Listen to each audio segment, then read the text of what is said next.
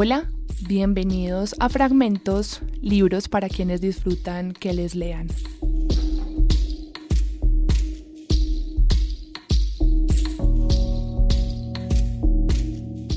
Hoy voy a leer un libro que fue un milagro para una editorial, un libro que es muy especial, muy único, digamos, en, en su tipo, y es Memoria por correspondencia de Emma Reyes. Emma Reyes, que nació en Bogotá en 1919, vivió su infancia en medio del abandono y el encierro. Salió de Colombia muy joven y durante casi 30 años vivió en más de 10 países. A partir de la década de 1960 se estableció en Francia, donde consolidó su producción pictórica y acompañó a decenas de artistas e intelectuales latinoamericanos que buscaban un lugar en Europa. Murió en Burdeos en 2003. En 2012 se publicó por primera vez este libro que voy a leer un fragmento a continuación, Memorias por correspondencia, lo que hizo que el mundo hoy la recuerde y la reconozca además como una gran narradora. En estas cartas escritas entre 1969 y 1997, Emma Reyes asumió el arduo ejercicio de narrar los giros y adversidades que vivió durante su infancia, articulando además un relato donde proyecta una voz capaz de conmover por la mezcla de inocencia y serenidad con que recuerda su tragedia.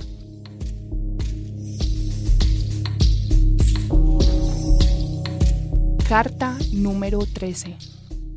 Mi querido Germán, nosotras veníamos de un mundo tan lejano al del convento que nuestra adaptación fue muy lenta y difícil.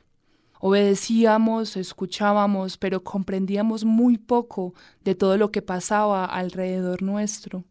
Esa falta de adaptación y comprensión nos impedía comunicar con las otras compañeras, que nos inspiraban más miedo que amor. Nosotras teníamos todo que aprender y ellas aprovechaban nuestra ignorancia para ser crueles con nosotras. Nadie nos decía por nuestro nombre, todas se dirigían a nosotras llamándonos las nuevas. Que las nuevas laven los platos, que las nuevas rompieron, que las nuevas robaron, decían. Eso sin contar las que al pasar junto a nosotras nos pisaban los pies, nos pellizcaban, nos tiraban del pelo o simplemente nos sacaban la lengua. Hacía muchos días ya que habíamos llegado y un día, a la hora del recreo, Sor Teresa mandó a Elena a barrer la panadería y ayudar a recoger un saco de harina que se había roto. Yo estaba sola, muy cerca, parada contra el muro esperándola. Había un grupo en el que, a todas cogidas de la mano, jugaban en la rueda. Yo no sé cómo me encontré de pronto en medio de la rueda que empezó a cerrarse, cerrarse contra mí, al tiempo que todas me gritaban China, cochina, cagada, cagada, cochina. La rueda se cerró y me tiraron al suelo y me quitaron mi único pedazo de calzón que poseía. Claro que estaba sucio. Era todavía el calzón que me había puesto la señora María cuando salimos de Fusagasugá. Una, muy gorda y visca, como yo, Ensartó mi calzón en un palo de escoba y, marchando adelante con la escoba en alto, hicieron una larga fila que desfiló por todos los patios mientras gritaban en coro. Los calzones cagados de la nueva chiquita, los calzones cagados de la nueva chiquita. Elena alcanzó a sentir la última frase y salió como una loca, corriendo y llamándome. Yo estaba escondida en uno de los inodoros temblando del miedo. Por suerte sonó la campana y terminó el recreo. Sor Teresa preguntó qué era ese trapo en la escoba y en coro le contestaron los calzones cagados de la nueva. Sor Teresa se puso furiosa porque era falta de modestia dejar a una niña sin calzones. El mismo día le ordenaron a Sor María que me hiciera dos pares de calzones. El reglamento era muy duro. Cada hora, cada hora del día estaba destinada a una acción fija determinante, invariable. A las cinco y media de la mañana tocaban la campana para levantarnos. Sentadas en la cama nuestra primera acción era la de ofrecerle a Dios y a la Virgen María todas y cada una de nuestras acciones del día que comenzábamos, para que ellos, con su infinita misericordia, nos perdonaran nuestros pecados, nos liberaran de morir en pecado mortal y nos dieran la luz y la fuerza de marchar solo por el camino del bien, para ser dignas de entrar con ellos al reino de los cielos. Dios, cuántas y cuántas palabras que para nosotras no tenían ningún sentido. Elena y yo mirábamos, encogíamos los hombros y nos reíamos. Para vestirnos, tender la cama, hacer el toilet y lo que era más difícil, hacer pipí, porque solo teníamos media hora. Hacer pipí era todo un tour de force. Cuando nos abrían las puertas de los dormitorios, salíamos como verdaderos potrancos a toda velocidad para llegar de primeras a los cinco únicos inodoros que había. Nadie esperaba a nadie. En las escaleras se tiraban las unas sobre las otras para ganar la delantera. Naturalmente, las que llegaban de últimas no alcanzaban a hacer la toilette. La media hora la pasaban en la cola. Era casi cómico verlas saltando en un solo pie, en pata de gallo, como decíamos, para contener las ganas mientras les llegaba el turno. Naturalmente yo, con todo y el miedo que les tenía, no podía esperar y terminaba haciendo pipí en el piso, delante de todas, que me trataban de sucia, cochina, india salvaje. La palabra india era considerada palabra de insulto. A las seis daban un solo toque de campana para hacer fila para entrar a la capilla. Entrábamos de dos en dos, y al pasar enfrente al altar, en medio de la capilla, teníamos que hacer la genuflexión, tocando el piso con la rodilla derecha, al tiempo que hacíamos la señal de la cruz. Parada como un soldado detrás de nosotras estaba siempre Sor Teresa, la más furiosa, cruel e inhumana de todas las monjas.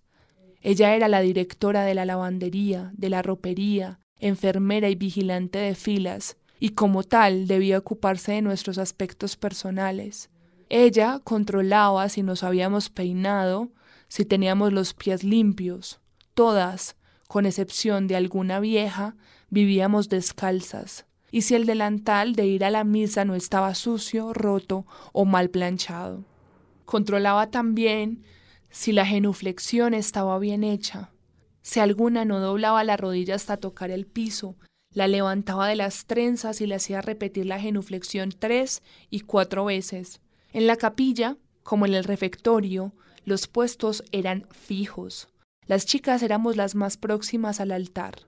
Las monjas tenían cada una un reclinatorio y un asiento que instalaban estratégicamente en los pasajes de entrada, de manera que podían controlar todos nuestros movimientos y gestos.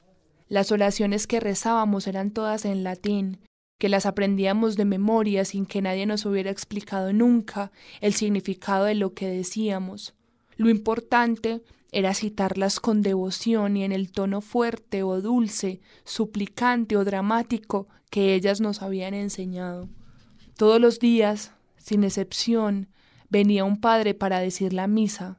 Regularmente era el mismo. Cuando llegamos, el capellán era el padre Bacaus. Así lo pronunciábamos nosotras, pero era alemán, largo y flaco como un clavo, siempre sucio y mal peinado, de su cuerpo salía un fuerte olor de tintura de yodo, mentolatum revuelto al olor del incienso y la cera quemada. Ese era el único hombre y la única persona venido del mundo que teníamos el derecho a ver. El padre Bacaus decía a la misa a una velocidad de huracán. Corría tanto de un lado al otro del altar que cuando se volteaba para el Dominus o para dar la bendición, las chiquitas que estábamos junto del altar sentíamos el viento que provocaban la casulla y el alba cuando volaban en el aire. No solamente decía la misa a gran velocidad, sino que era brutal, que no había día que no tumbara o un florero o un candelabro o el misal, que caía del atril o de las vinagreras, que se volteaban sobre el altar. La suela de uno de sus zapatos estaba siempre desprendida y sin excepción se enredaba en la alfombra cada vez que entraba.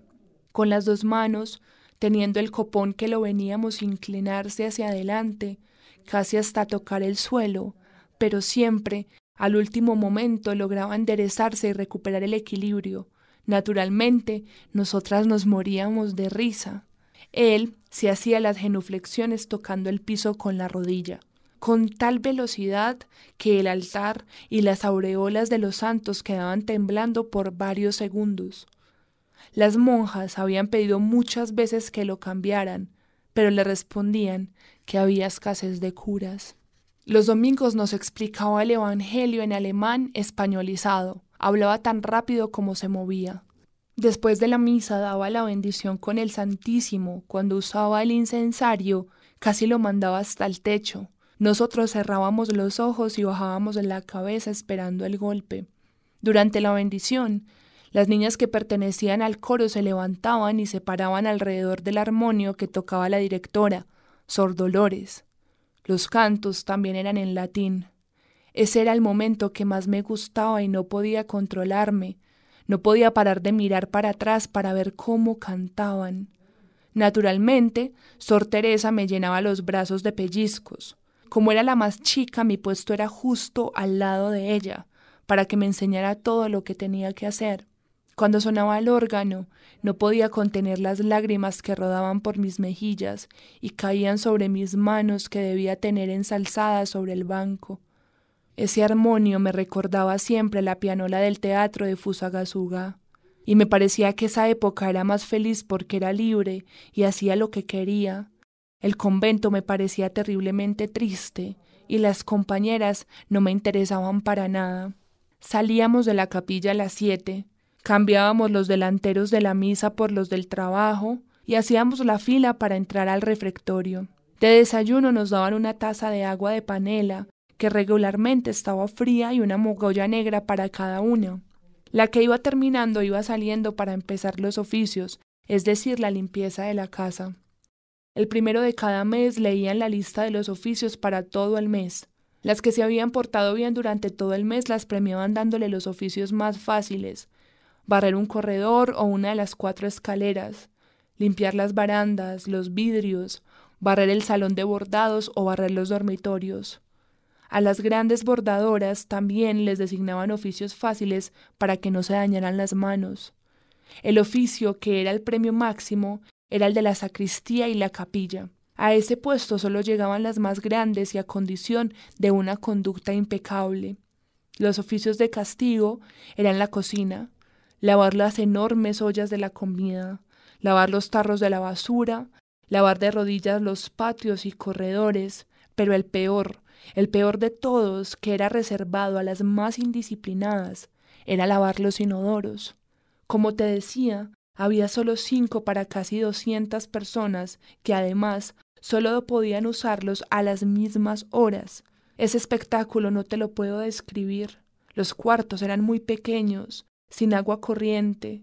Eran huecos en el piso, el piso de cemento sobre el hueco, pegado al cemento, unos cajones cuadrados con un hueco redondo en el centro. La mayor parte de las niñas venían de los campos y se portaban como se comportaban en los campos. Las monjas, seguramente, por pudor, no hacían nada para educarnos en ese sentido, así que, además de los excrementos, habían pilas de trapos de todos los colores. Te aseguro que es lo más asqueroso que he visto en mi vida, y cada día, naturalmente, había que recoger todos esos trapos y porquerías y lavar a grandes aguas y escobas y hacer rodar toda la porquería hasta el sifón del patio próximo. Luego, preparar tarros de agua caliente, con creolina dentro para desinfectar los cuartos y el patio, los oficios de la casa, a excepción de los inodoros, tenían que ser terminados al toque de las ocho, que era la hora de entrar a los talleres de trabajo. Los talleres eran cuatro. El más importante y el que producía más dinero al convento era el taller del bordado a mano, el segundo de corte, modas y costura en máquina. También estaba, como el de los bordados, en el segundo piso. En la planta baja, distribuidos en patios diversos, estaban el salón de la ropería, surcidos y tejidos, y en el cuarto patio, junto al solar, la lavandería y la planchería. Nuestras vidas estaban dirigidas a dos únicos fines que marchaban al mismo tiempo trabajar al máximo para ganar lo que nos comíamos y, según las monjas, salvar nuestras almas, protegiéndonos de los pecados del mundo, pero el precio que pagábamos por salvar nuestras almas representaba para nosotras diez horas de trabajo diario. No importaba ni la edad, ni las capacidades, para todas había siempre un trabajo. Nosotras nunca veíamos a las personas que llevaban los trabajos, eran las monjas las que hablaban con ellos. De nombre conocíamos algunas clientas, porque las monjas nos hablaban de ellas para decir que eran muy exigentes y que examinaban en detalle cada trabajo. Había una señora Sierra que comisionaba sábanas y manteles bordados, pero las mejores clientas eran unas señoras que se llamaban las turcas. Ellas llevaban piezas y piezas de los más bellos linos para que les hiciéramos manteles y sábanas. Los trabajos de las turcas eran los más importantes. Ellas mismas llevaban los dibujos que siempre eran complicadísimos. De los manteles no quedaba un centímetro de lino que no fuera trabajado. También encargaban ropa interior de seda y camisas de noche bordadas hasta los pies. Para los matrimonios elegantes de Bogotá, Cali y Medellín, nos entregaban los ajustes completos, a Juárez igual para los grandes bautismos. De las iglesias y otros conventos comisionaban casullas, capas, albas, roquetes, manteles para los altares. Una de las especialidades del convento era el brocado en oro. En el brocado en oro no solamente es muy difícil y delicado el manejo de los hilos y canotillos, sino que muy pocas tenían las manos buenas. Es decir, que a muchas se les volvía el oro negro entre las manos. Las monjas llamaban a eso los malos humores. Las que tenían malos humores no podían tocar el oro, aunque supieran manejarlo, porque perdería todo el brillo. El ejército nos enviaba mucho trabajo de banderas y escudos para las fiestas y los desfiles. Cada regimiento necesitaba una bandera con el nombre del batallón, bordado en oro, y sus insignias correspondientes. Las asociaciones católicas de San Vicente, San Antonio, Carmelitas, Hijas del Corazón de Jesús, Hijas del Corazón de María, etcétera, etcétera, todas encargaban estandartes para las procesiones. De la casa presidencial también teníamos trabajos. Para ti, querido Germán, todo esto te puede parecer muy claro, pero para nosotras que nunca vimos ni la punta de la nariz de las personas que llevaban los trabajos y que ignorábamos todo, sobre todo esa mezcla de trabajos, las personas turcas, los oficiales de infantería, las hijas del corazón de María, la bandada para el presidente de la República, la mitra para el obispo, las pijamas bordadas de las señoras diplomáticas, todo ese palabrerío unido a las oraciones en latín y la frase permanente como una música de fondo en el mundo, para el mundo, viene del mundo, porque todo lo que pasaba en el convento no pasaba en el mundo. No, todo era en el mundo menos nosotras. No teníamos derecho a pedir explicaciones de nada. Lo del mundo era pecado y punto. Por eso, en nuestras oraciones, tanto a la hora de empezar a trabajar como a la noche, siempre decíamos unas cuantas avemarías por nuestros clientes pecadores que nos beneficiaban con sus trabajos para que nosotras pudiéramos comer y salvar nuestras almas. Naturalmente, esa insistencia sobre el mismo tema había terminado por convencernos de que éramos los seres más afortunados y felices, por esa razón, nunca se nos ocurrió ni protestar ni reclamar justicia.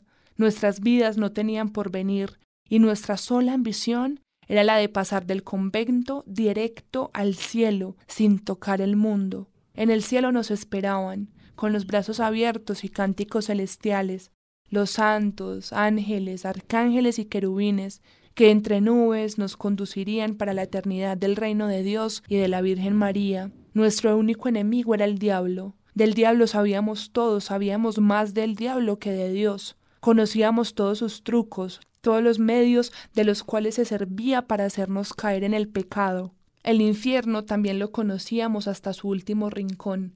Teníamos la impresión de que podríamos recorrerlo con los ojos cerrados. Conocíamos cómo eran las pailas de aceite hirviendo, donde el diablo metía a los pecadores desnudos y luego los sacaba y les quitaba la piel a pedacitos. Tenía enormes tenedores de fierro con los cuales movía las almas en los pozos de fuego, como si fueran pedazos de carne dentro de una olla. Poseía millones de cadenas con que lo amarraba uno para arrastrarlo por caminos y por montañas que estaban sembrados de pedazos de vidrio y espinas. El diablo era grande, muy ágil, podía dar saltos de varios metros. Estaba siempre vestido de rojo o de un verde fosforescente. En su pelo estaba siempre la punta hacia arriba y tenía además cuernos como los toros. Sus ojos eran amarillos y lanzaba llamas. Las uñas eran larguísimas, verdes, los dientes largos como los de los burros, y cuando abría la boca salían olores terribles de azufre. El infierno era lleno de cavernas, cavernas oscuras donde tenía encerrados animales terribles, serpientes, leones, caimanes y muchos otros, grandes y chiquitos, pero todos terribles. Si uno había pecado con los ojos, el diablo le sacaba a uno los ojos con aguas calientes, y si había pecado con la boca, él le cortaba a uno la lengua en pedacitos. Nada ignorábamos del diablo. Además, no nos lo dejaban olvidar. Si titiretábamos las hebras de hilo, nos decían que el diablo las iba a recoger para torturarnos con ellas en el infierno, igual si botábamos algo de comer. Si no nos confesábamos y si comulgábamos en pecado, nuestro cuerpo se llenaría de llagas inmundas, donde el diablo depositaría gusanos verdes, rojos y amarillos que nos devorarían. La hermana Dolores Castañeda era la superiora, alta, muy fina, de piel blanca, casi transparente, unas manos divinas que tenía siempre entrelazadas sobre el pecho apretando el Cristo, un Cristo que pendía de su cuello con una cadena. Era ella la que tocaba el armonio en la capilla. Nunca nos pegó, nunca nos gritó, nunca nos humilló. En sus labios había siempre una sonrisa angelical llena de bondad. Nosotras la adorábamos. Esa angelical criatura nos daba cada noche, antes de entrar a la capilla, para las últimas oraciones de la noche, una especie de charla o conferencia. Nosotras la llamábamos las buenas noches de la directora. Muy derecha, con un paso elegante y su eterna sonrisa, salía de su cuarto hacia el corredor, donde, en filas de a seis, la esperábamos cada noche.